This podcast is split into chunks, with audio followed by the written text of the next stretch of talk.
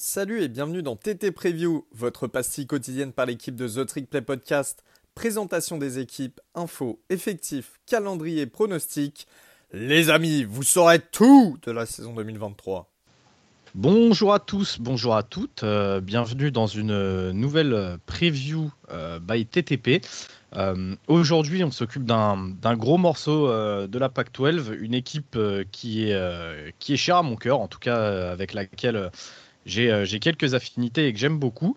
Et pour ce faire, aujourd'hui, bah, je serai accompagné par quelqu'un qui, euh, qui, porte aussi un petit peu Washington dans son cœur pour, euh, diverses raisons. Et du coup, bah, pour vous parler des, des Huskies aujourd'hui, je suis rejoint incessamment sous peu par Elio. Elio le grand, Elio le beau, Elio le puissant, l'homme des femmes. Comment vas-tu, Elio? Yeah Ouais, ça va super, frérot. Ça fait plaisir d'être d'être avec Ryan aujourd'hui, euh, euh, parce que déjà c'est la première preview, je crois qu'on enregistre ensemble cette année. Et en plus, on va parler d'une équipe, comme tu le disais, qui nous tient à cœur. Et, euh, pour le coup, ouais, bah, en fait, on va parler de la meilleure équipe de Pac-12 en règle générale, surtout. voilà, Washington, les Huskies. N'en déplaise, déplaise au, fumier tout de verre vêtu. Euh, qui vont crisser des dents, qui vont ah, avoir le poil qui s'érisse quand ils vont t'entendre euh, dire que les Huskies, c'est la meilleure équipe de Pac-12. Euh, en tout cas, Elio, moi, j'apprécie qu'on soit ensemble pour cette preview. Comme tu as dit, c'est la première qu'on fait ensemble. Il y a des autorités en coulisses qui voulaient pas nous laisser enregistrer ensemble de peur qu'on mette la main sur le podcast. Et ils ont raison, parce qu'aujourd'hui, Elio, tu as quitté les Maximum Male Models pour devenir un petit peu le, le Maryland Knight. Yeah Yeah Yeah Et d'ailleurs, en parlant de ça, euh, juste petite parenthèse, Ellen Knight est du Maryland. Hein, donc euh, voilà. Oh là là là là. en plus. en plus. Quel crack. là, je suis chaud pour, euh, je suis chaud pour la preview. Bah écoute, ça tombe bien parce qu'on va démarrer tout de suite et, et tu, vas nous, tu vas nous faire un petit peu le, le récap de cette saison 2022 de Washington pour Washington. Et, et, quelle saison 2022 Il y avait peu qui, qui il y avait peu qui voyaient une aussi belle saison 2022 euh, pour eux. Euh, je sais pas pour toi, Elio, ce que tu en pensais l'an dernier. Moi, je sais que j'étais déjà euh, assez haut, assez high sur, euh, sur les Huskies version de Bauer. J'étais un des rares parce que Michael Penix, notamment, faisait très peur. finalement, je me suis pas trompé. Donc, vas-y, Elio, je te, laisse, je te laisse la parole. On savait que c'était une année un petit peu charnière pour Washington, puisque ça a toujours été un des gros programmes de Pac-12 encore récemment. Et, euh, et, voilà, ils étaient. Alors, ils avaient Jimmy Lake euh, qui était le head coach à l'époque. c'était l'ancien défensif coordinateur. Il était très attendu en fait. C'était un mec du cru et tout. Vraiment, c'était lui. Qui, il avait des bonnes classes de recrutement avec lui, etc. C'était lui qui devait faire monter le programme et ça a été finalement une chute libre pour Washington. Donc on se demandait comment ils allaient rehausser le niveau euh, dans un college football qui changeait aussi vite, avec une équipe comme USC qui reprenait aussi euh, du galon en même temps, parce que voilà, on sait tout ce qui s'est passé l'année dernière pour USC. Euh, c'est Calen Deber, donc on en parlait lors de la dernière preview en 2022. Euh, Calen Deber, le head coach de Fresno State, qui passe head coach de Washington. Euh, lui qui a euh, fait du bon boulot euh, du, côté, du côté de la Californie avec notamment un certain Jake Kenner comme, comme quarterback. J'avoue que j'étais hype, j'étais content en fait du recrutement, je le trouve intéressant, mais j'étais pas aussi certain que Washington allait, allait avoir une aussi belle saison et ça a été le cas parce que 11 victoires, de défaites. En conférence, c'est 7 victoires pour 2 défaites. Euh, alors les défaites, c'est face à UCLA, Arizona State, d'un touchdown, je crois, à chaque fois. Donc c'est quand même assez dommage, même comme défaite, j'ai envie de dire. Au niveau des victoires, on a quand même quelques victoires face à des équipes classées, hein, Michigan State, Oregon State, et surtout, surtout Oregon qui était classé sixième et qui perd face à son grand ennemi, donc euh, Washington. Ça permet aux Huskies d'aller à l'Alamo Bowl, qui est un très bon bowl un des plus reconnus. Et euh, c'était face à Texas. Donc pareil, gros match en perspective. Ça a été une victoire pour les Huskies, 27 à 20. Ils terminent 8 au classement People du top 25. Alors pour la première saison de Dubber, franchement, on ne pouvait pas arriver mieux euh, très clairement. Et puis ça relance, euh, pour la saison prochaine. Oh ouais, ok, ok, très bien. En tout cas, bah, comme, comme on l'a dit, très belle saison, hein, en tout cas, parachevée de, de succès pour les Huskies. Et donc, justement, quand tu finis un petit peu ta saison en boulet de canon, comme ça a été le cas pour les Huskies, avec bah, du coup des attentes qui vont être revues à la hausse, je pense, même au niveau des fans, mais même au niveau des. Hum, tout simplement des fans de college football, hein, pas que des fans des Huskies. Washington s'est fait un joli nom. Washington arrive avec une, hum, un statut qui est très différent au départ de cette saison 2023. On ne voit plus les Huskies comme un comme un, un outsider et des mecs, tu vois, un petit peu prometteurs qu'on va garder sous la loupe, mais réellement comme, euh, comme bah, des favoris, une des équipes favoris euh, de Pac-12 cette année. Euh, pour ce faire, ils ont dû se, se, reposer sur une, belle intersaison. Est-ce que tu peux nous parler un petit peu de l'intersaison des, des Huskies, Elio? Donc déjà c'est bien parce qu'au niveau des postes principaux du coaching staff, tout le monde est resté. Hein. Euh, pour, pour la deuxième saison de Dubber. Dubber en, en carrière, c'est 90 victoires pour 11 défaites hein, quand même. Euh, alors euh, évidemment, on peut minimiser avec des équipes plus petites qu'il a gérées dans des conférences, divisions plus petites. Mais bon, ça reste, ça reste du très bon niveau, faut le dire. au niveau de la classe des commits, c'est la 26e classe du pays. 7 joueurs 4 étoiles. Toujours compliqué pour Washington parce que les meilleurs. En fait, ils sont sur un territoire, le nord-ouest, ça devient très vite petit. Euh, récupérer les meilleurs joueurs de son propre État ou même de l'État voisin de l'Oregon, c'est compliqué, sachant que les mastodontes USC Oregon viennent à fond recruter euh, là-bas, euh, en n'oubliant pas toutes les autres équipes de Pactual, bien évidemment. Et, et, donc du coup, c'est pas toujours évident de recruter pour Washington, mais ils l'ont bien fait. Ils ont pris pas mal de joueurs aussi californiens. On sait, par exemple, hein, j'ai tendance à le dire, mais les gros États pipeline avec énormément de joueurs, la Géorgie, la Floride, la Californie, ça laisse euh, beaucoup d'espace et beaucoup de joueurs un petit peu oubliés qui peuvent euh, devenir bons. Et euh, justement, Washington a aussi un petit peu ce, principe de recrutement qui est assez intéressant. Au niveau de la classe de transfert, c'est la 46e meilleure classe. Parce qu'il y a seulement 9 arrivés, dont deux anciens joueurs 4 étoiles. Mais par contre, il y a d'autres joueurs qui vont avoir un impact immédiat, dont on va traiter juste après mon cher Ryan. Ouais, ouais, bah carrément, carrément. Notamment aussi, euh, euh, faut le dire, le hum, l'équipe qui s'est créée, l'ossature qui s'est créée autour des Huskies, il faut en parler. Euh, il y a certains joueurs qui ont vu un petit peu le wagon passer devant eux.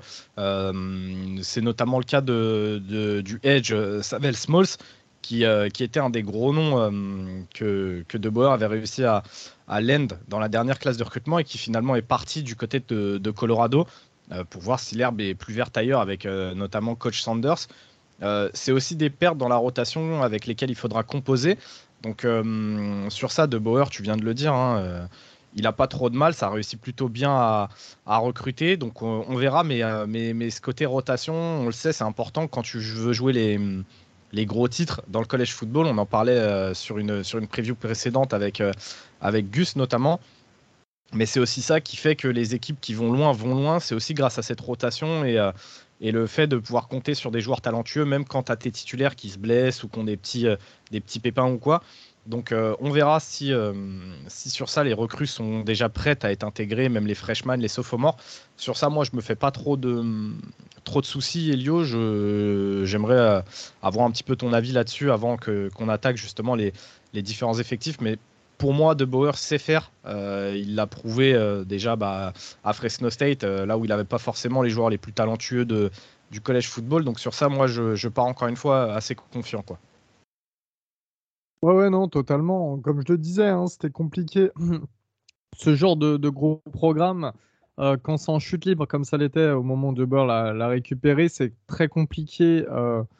De, le remonter, sachant que c'est dans une conférence qui attire enfin qui au moment où Debur arrivait, alors cette année ça attire beaucoup plus, mais l'année dernière ça attirait beaucoup moins quand même la Pac-12, euh, les joueurs. Euh, il faut savoir euh, construire ses victoires, il faut savoir avoir un effectif complet qui est capable de jouer, de cliquer assez rapidement. ça a été le cas et puis cette année je te le dis, enfin là pour le coup on va on va exprimer tout ça, mais il y a énormément de choses positives. Euh, Washington, ça, continue d'aller dans le bon sens et euh, dans le bon sens, ça peut amener encore plus de victoires. Donc, euh, voilà. C'est clair, c'est clair. Et du coup, bah pour, pour cette saison 2023, Elio, je pense qu'une fois n'est pas coutume, De Boer va, va s'appuyer sur une très grosse attaque. C'était le cas déjà à Fresno où, où grâce à lui, Jay Kenner trustait les premières places statistiques des QB du pays. Je pense que maintenant, il a réussi à Fresno, il a réussi maintenant à Washington un an. Est-ce que je pense que qu'on peut dire maintenant que De Boer fait partie des gros offensive mind du pays?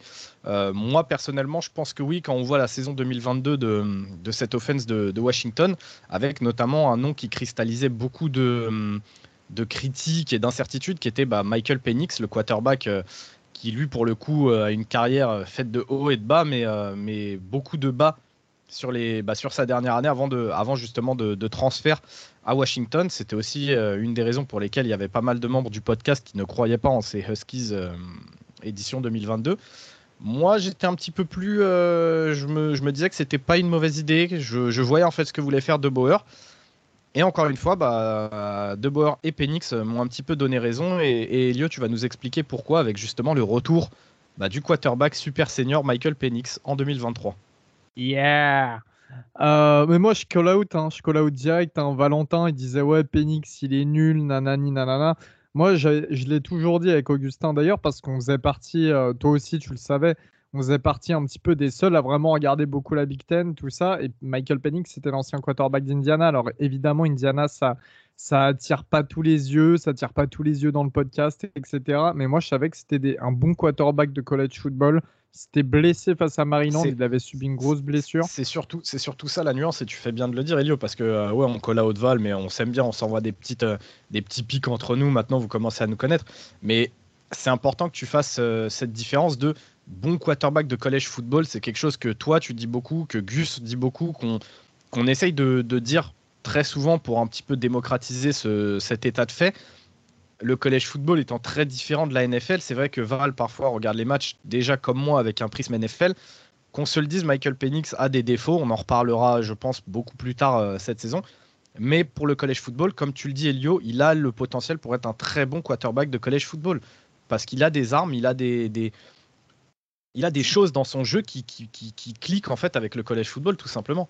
Tu sais, c'est tout simple. On va parler. Euh, je vais rester en lien avec ce que tu es en train de dire l'année dernière, Washington est là et aussi euh, euh, tout, le fait fantastique.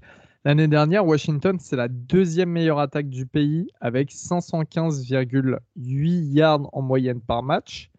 Michael Penix, c'est le deuxième meilleur lanceur du pays euh, avec 4641 yards, 31 touchdowns, 8 interceptions, plus 4 touchdowns à la course. Le premier quarterback et la première attaque, ce sont Endon Hooker et Tennessee.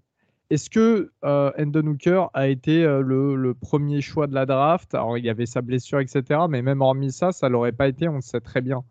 Donc, encore une fois, c'est pour ça qu'il faut vraiment mettre en évidence la différence entre le college football, et notamment poste de quarterback, et la NFL. Parce que, euh, enfin, voilà, il y a, des points, y a des points énormes qui, n'ont rien à voir. donc voilà, Michael Penix a été un super quarterback l'année dernière. Il est très clairement dans la course au Iceman en 2023.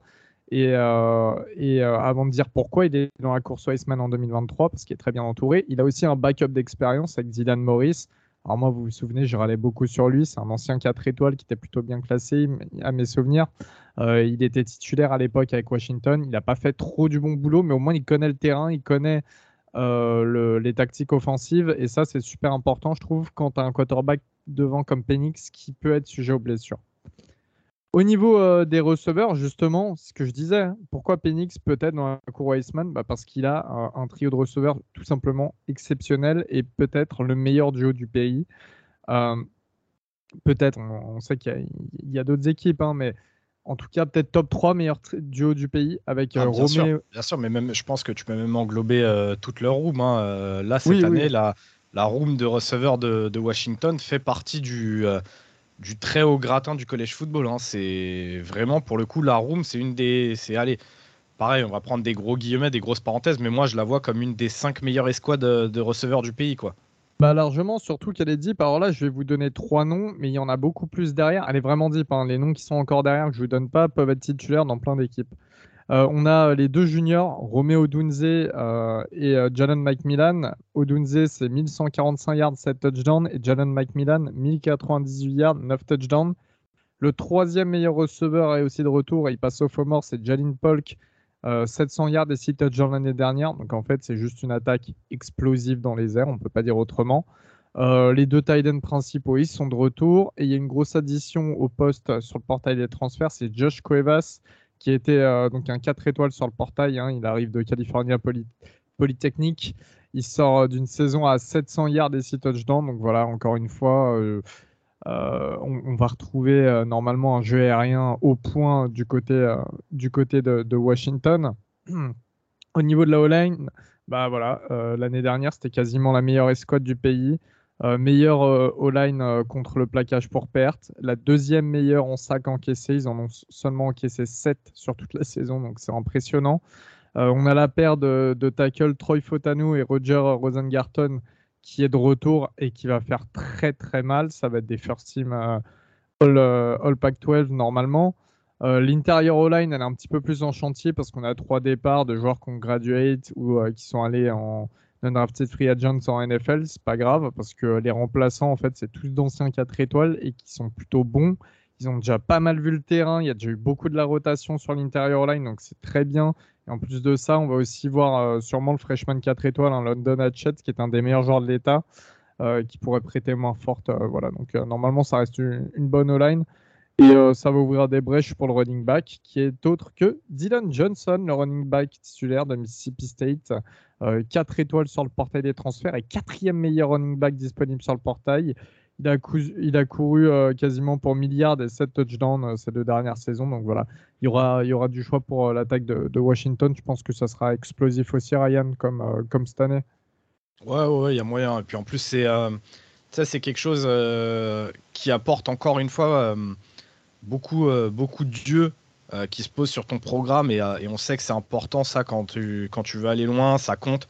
On peut le dire tous les ans, hein, que ça compte dans le, dans le, dans le comité, les places si ton équipe elle est bankable ou pas, bah, tu sais qu'avec une attaque explosive, comme ça a été le cas cette année, bah, notamment avec Tennessee, si sur leur route, euh, Washington, et on en parlera quand, on va parler du calendrier dans, quelques instants, on sait que ça compte. C'est le genre de choses qui comptent. Pouvoir mettre beaucoup de points, cliquer, euh, envoyer un petit peu de spectacle, c'est des choses qui peuvent te faire gagner une ou deux places dans le, dans le top 25 et donc plus tard en fin de saison dans le, dans le playoff comité. Donc euh, on verra, mais je pense sur ça que comme je le disais en, introduction de ce, paragraphe-là, Kellen DeBoer sait mettre en place des attaques explosives. Là, il a un quarterback qui a un bras, qui, le connaît, euh, qui connaît son système. Comme tu l'as dit, il a une escouade de receveurs où euh, là-dedans, on a, on, a on a des receveurs de calibre, euh, calibre NFL, hein, n'ayons pas peur des mots. Sa line bien qu'en reconstruction, encore une fois, on a des joueurs de qualité, des joueurs qui sont déjà dans le système, qui connaissent le système.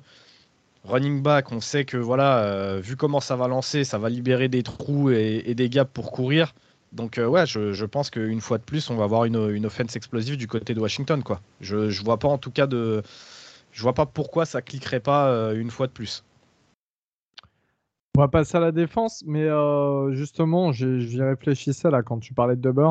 Euh, aussi, tous ces coachs, hein, assistants, euh, ces coordinateurs, etc., c'est tous des mecs qui bossent avec lui à Fresno State. Hein. il les a tous ramenés dans sa valise.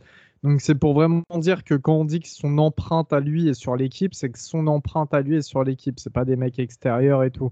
Il sait avec qui il travaille, il sait comment ils vont travailler, il sait quoi insuffler euh, à ses cordeaux, il les connaît très bien. Donc voilà, c'est euh, encore la preuve. Et la défense, euh, bah, ça va rester un petit peu dans le sens de l'attaque au niveau de la D-line parce qu'il y a une.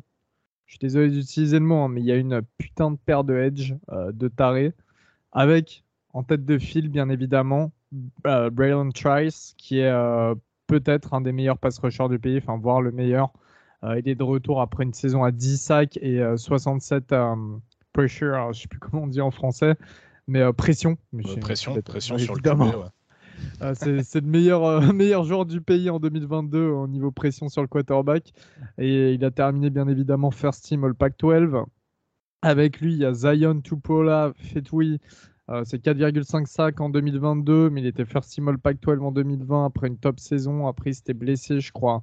Mais voilà, donc ça fait un duo explosif. Et il y, a un, des meilleurs edge de Division 2 qui les rejoint sur le portail aussi. Il arrive de Sioux Falls, qui est en fait l'ancienne fac euh, où était head coach Callan Deber. Donc, je pense qu'il a les contacts et il sait qui ramène dans la room, quoi, tout simplement. Au niveau du poste défensif tackle, euh, il y a Tuli et Tuligazenoa. Je me rappelle, j'en avais parlé à cette époque. Ah, je, me rappelle je me rappelle vraiment de lui parce que j'en avais parlé déjà à l'époque en preview et euh, je me rappelais que, j'avais bien galéré à dire son nom. Tu vois. Ah, mais après, tu vois, les gens ils se demandent pourquoi euh, quand les mecs arrivent à la WWE, ils changent de nom pour Roman Reigns. Bah, c'est aussi à cause de ce genre de choses-là, tu vois. Ça va, Johan Way. Bref, en tout cas, euh, Touli, il revient pour une sixième saison après une année à 30 plaquages. Voilà, il est euh, ultra expert, donc ça, ça va être très bien.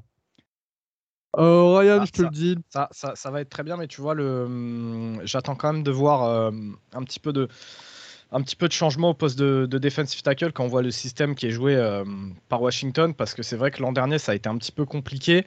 Alors certes, il y a un peu d'expérience, mais, mais ça manque un petit peu de, hum, tu vois, souvent on dit que ça manque un petit peu de star system dans les équipes.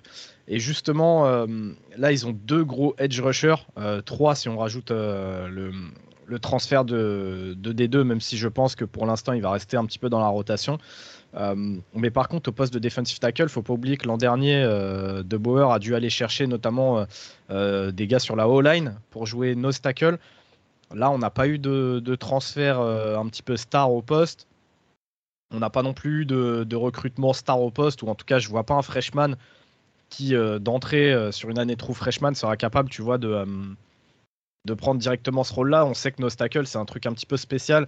ça demande des qualités qui ont besoin d'être développées un petit peu avec le temps. On voit rarement de true freshman nos tackle dominer parce que voilà, c'est vraiment un poste à part, un poste à part entière. Et, et donc vraiment, je vais avoir besoin si, Washington veut vraiment euh, step up, tu vois, et vraiment passer de euh, euh, bonne équipe du top 25 à potentielle équipe qui pourrait venir faire chier en playoff, comme ça a pu être le cas l'année dernière, bah, je pense à TCU, tu vois. Il leur faudra, je pense, un, defensive tackle et plus, précisément un nose tackle qui step up aussi, dont on n'a pas forcément vu le nom aujourd'hui mais il va vraiment falloir que ça step up dans ce sens-là pour que, pour que la, défense de Washington devienne vraiment terrifiante. C'est possible, il faudrait que je me repenche sur euh, les, les intérieurs D-line qui ont, qui ont commis ces dernières années du côté de, de Washington, là, quand ils avaient encore leur, grosse classe de recrutement. J'ai pas vu de nom vraiment ressortir, peut-être parce que, comme tu l'as dit, il n'y a personne qui s'est exprimé, mais peut-être que cette année, on aura une surprise. Euh, au niveau du poste de linebacker, c'est un poste avec euh, pas mal d'expérience. Il, y a, euh, il y a un titulaire de l'année dernière qui est de retour. Il y en a un ancien qui, était, qui a une saison blanche parce qu'il était blessé, mais qui était titulaire avant et plutôt bon. il a un nom nigérian, je ne sais plus comment il s'appelle, mais qui est de retour aussi. Et ils ont fait arriver Gorford, qui arrive de, de USC, qui était titulaire là-bas. Donc voilà, il y a pas mal d'expérience au poste linebacker c'est pas le, plus gros poste, euh, je dirais, de l'équipe, mais euh, ça, reste, ça reste très bien. Et c'est là où on va s'orienter vers un petit peu le point noir de cette défense, parce qu'on sait qu'ils ont encaissé des points. Euh, les Huskies, c'était la centième défense contre la passe en 2022, donc vraiment, vraiment mauvais. Il y avait en moyenne 251,5 yards dans les airs d'encaisser. Euh, pour ce faire, pour répondre à ça, eh bien, il y a l'arrivée du cornerback Jab Jabbar Mohamed qui arrive d'Oklahoma State. C'est un 4 étoiles sur le portail. Je sais que Baptiste l'avait râlé quand il était parti, ça, l'embêtait. Euh, et c'est normal, il sort d'une saison à 48 plaquages, une interception et 9 pass deflection. On a deux cornerbacks 4 étoiles euh, freshmen qui, arrivent aussi. donc Caleb Presley de nom qui peut être pas mal. il y a aussi des corners qui étaient déjà titulaires l'année dernière. Donc même si c'était pas les meilleurs, il y a quand même de l'expérience qui est là, sachant qu'il y a également les principaux safety. Hein. il y avait un trio de safety, dont un euh, qui doit se développer, Dunn, je crois, son de famille, euh, qui devrait, euh, qui devrait, enfin, qui sont de retour et ça devrait quand même aller. Donc, on a quand même beaucoup d'expérience dans cette défense. Ça va être assez intéressant. C'est voilà, encore une fois, l'année dernière, tu arrives, tu as un nouveau coach défensif, tu as un nouvel head coach il y a plein de choses à mettre en place. Les coachs aussi, il faut qu'ils évaluent quel joueur peut jouer où, à quel moment, etc. Euh, là, quand tu arrives sur une deuxième saison, que les joueurs sont quand même plutôt expérimentés, qu'ils ont déjà euh, joué euh, une saison avec ce coaching staff, normalement, avec autant d'expérience, ça devrait ça devrait quand même être mieux. toi qui es un grand fan de, la défense en général, Ryan, je ne sais pas si tu partages ce, point de vue. Bah, moi, comme je te dis, j'attends vraiment un step-up. on l'a assez dit là dans le début de la preview. De Bauer, c'est un offensive mind. Euh, mais malheureusement, euh, les attaques euh, te font pas gagner des championnats. C'est souvent la défense qui, qui, dans les gros matchs et les matchs à coup près, fait la différence. Et, cette défense, on va vraiment avoir besoin qu'elle step up. Tu as parlé un peu de l'escouade de linebacker, justement. J'aimerais revenir dessus. On n'a pas vu de, de hum, tackling machine, tu vois, de vraiment mec au centre de cette défense, être à droite, à gauche, être partout finalement. à tel point que l'année dernière, je crois que leur meilleur plaqueur, c'était un safety.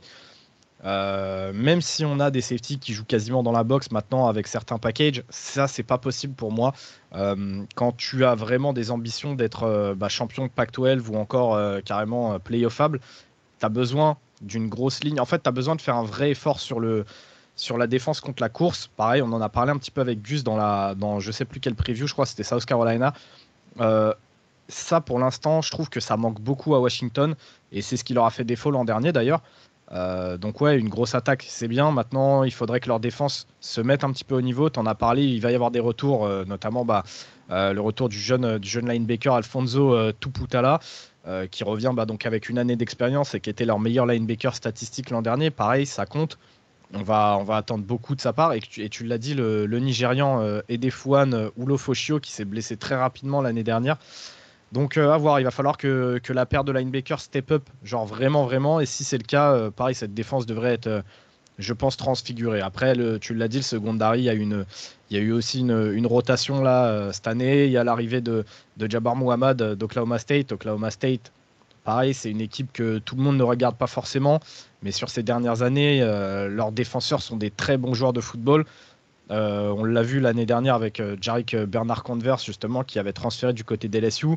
Euh, au début, les gens disaient ouais, ça risque d'être compliqué, euh, la sec, machin, nan, nan. Bah, au final, euh, c'était un des meilleurs DB du côté des LSU, quoi. Donc, je, pense que si ça step up un petit peu, si cette défense a deux trois noms qui se mettent au niveau, ça peut, ça peut vraiment cliquer et on peut avoir une défense tout autre cette année.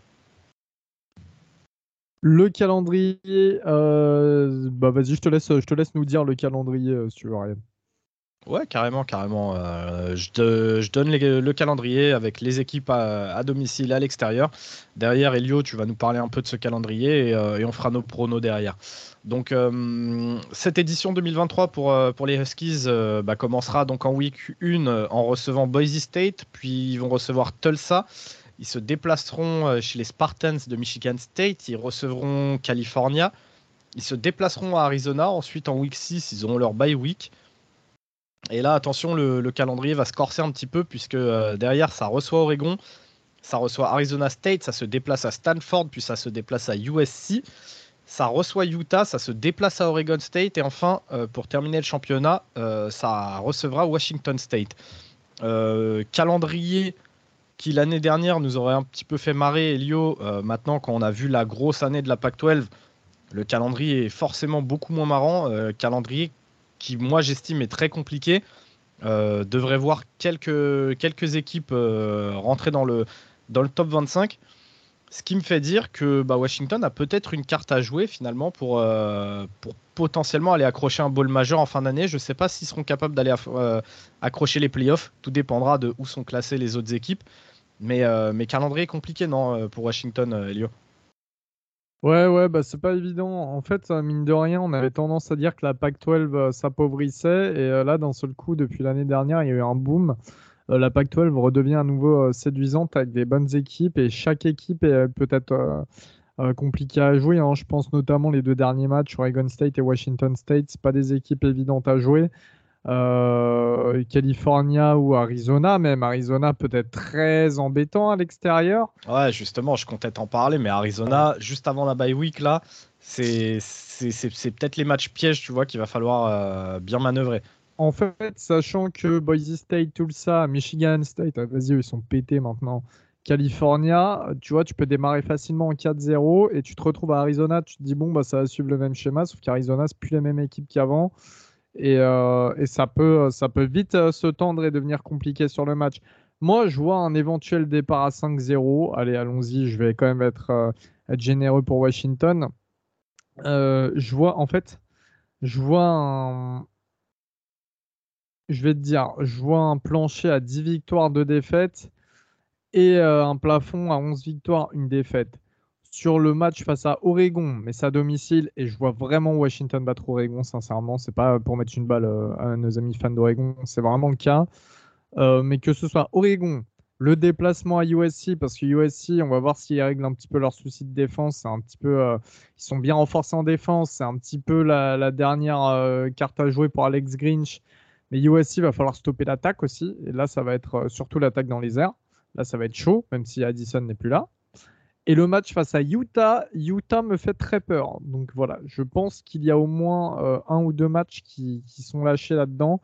Et euh, pourquoi pas encore un, upset surprise. Hein, mais, euh, mais bon, je vois quand même Washington comme une équipe solide. Je vois en fait De tu vois, vu qu'il vient aussi de plus petites facs et tout, c'est quelqu'un de sérieux. C'est quelqu'un justement qui avait l'habitude d'affronter des grosses facs, même avec Fresno State et tout, tu vois, en, en, hors conférence. Et je sais que ce genre de match, il les connaît et il sait qu'il faut rester concentré de A à Z. Donc euh, voilà, j'ai quand même plutôt confiance pour Washington et euh, pour les voir en finale de Pac-12 et, euh, éventuellement les playoffs. Je suis pas certain parce qu'il faudrait zéro défaite, mais en tout cas avoir un, un bowl du Nouvel An. Qu'est-ce que tu en penses toi? Bah écoute, je, suis, je te suis un petit peu, je suis sur à peu près la même, euh, la même ligne directrice que toi. Euh, mon prono c'est 10-2 aussi. Euh, maintenant, comme tu l'as dit, comme je l'ai dit juste avant, la PAC-12 c'est plus que c'était. Ils nous ont montré l'année dernière que les matchs étaient hyper relevés, que ça jouait. Il y a beaucoup de matchs qui se sont terminés vraiment dans le dernier quart-temps et qui nous ont fait vraiment saliver jusqu'au bout l'année dernière en PAC-12. Euh, que je me dis que leur plancher, au pire du pire, je pense que ça pourrait être 8 victoires et 4 défaites. Euh, si ça, ça arrive, ça risque d'être compliqué même pour aller jouer un bol du Nouvel An. Et, franchement, je le crois, c'est pas quelque chose à exclure. Euh, sans vouloir dire que Washington serait pété, hein, mais juste que en face, tu l'as dit, tu as des grosses rivalités. Tu as Oregon, tu as Arizona qui peut surprendre son monde.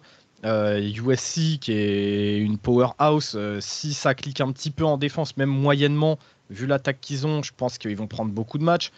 Tu as Utah, tu as Oregon State qui souvent est un piège parce que les gens ont tendance à les prendre un petit peu de haut. C'est, je pense que dans ce calendrier-là, tu peux facilement te retrouver à 4 défaites, même si tu es une très bonne équipe. Euh, maintenant, comme je te l'ai dit, Washington euh, a des armes, Washington a du potentiel. Euh, Washington a changé un petit peu de statut.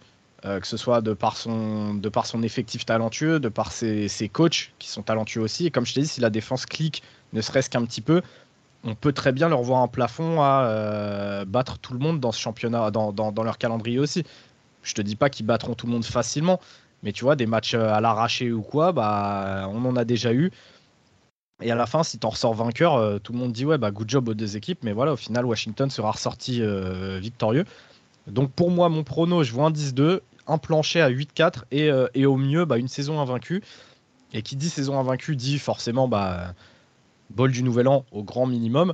Mais, euh, surtout, comme je te dis, vu les autres équipes de Pac-12, si ça cartonne un petit peu comme l'année dernière, tu peux très bien avoir euh, un Oregon, USC, Utah, Oregon State qui sont dans le top 25 à un moment de la saison.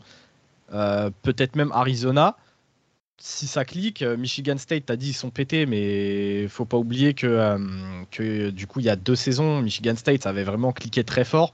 Euh, là il y a eu beaucoup de critiques envers eux, donc faudra voir cette saison s'ils sont capables de s'en relever. Mais s'ils sont capables de s'en relever, c'est pareil, ça peut tout, ça peut très bien être être ranké avant la fin du championnat. Donc si tu te dis que Washington finit à 12-0 et tape 4 ou 5 mecs du top 25, attention, tu vois, attention, on sait aussi que ça compte et en fin de saison, tu pourrais les revoir très très haut. Euh, donc voilà, c'est mon avis sur la saison de Washington. En tout cas, moi, comme toi, je les vois à 10-2 avec, euh, ouais, je pense, euh, peut-être un upset et, une défaite contre un des, favoris de la PAC-12. Eh bien, on est plutôt d'accord, mon Ryan. Bon, bah voilà, hein. merci à tous de nous avoir écoutés. Comme d'hab, on se retrouve pour un nouvel épisode. Ryan, un dernier mot? Euh, un dernier mot, un dernier mot, bah non. non. Acknowledge me Ah, mais non, mais ça, c'est quand toi tu me présentes, frérot. Là, aujourd'hui, toi, t'es notre, Mich... j'allais dire notre Michigan Knight. Non, t'es notre Maryland Knight. Donc, euh, est-ce que j'ai un dernier mot pour la fin? Bah, néné Yeah Yeah Salut tout le monde. Ciao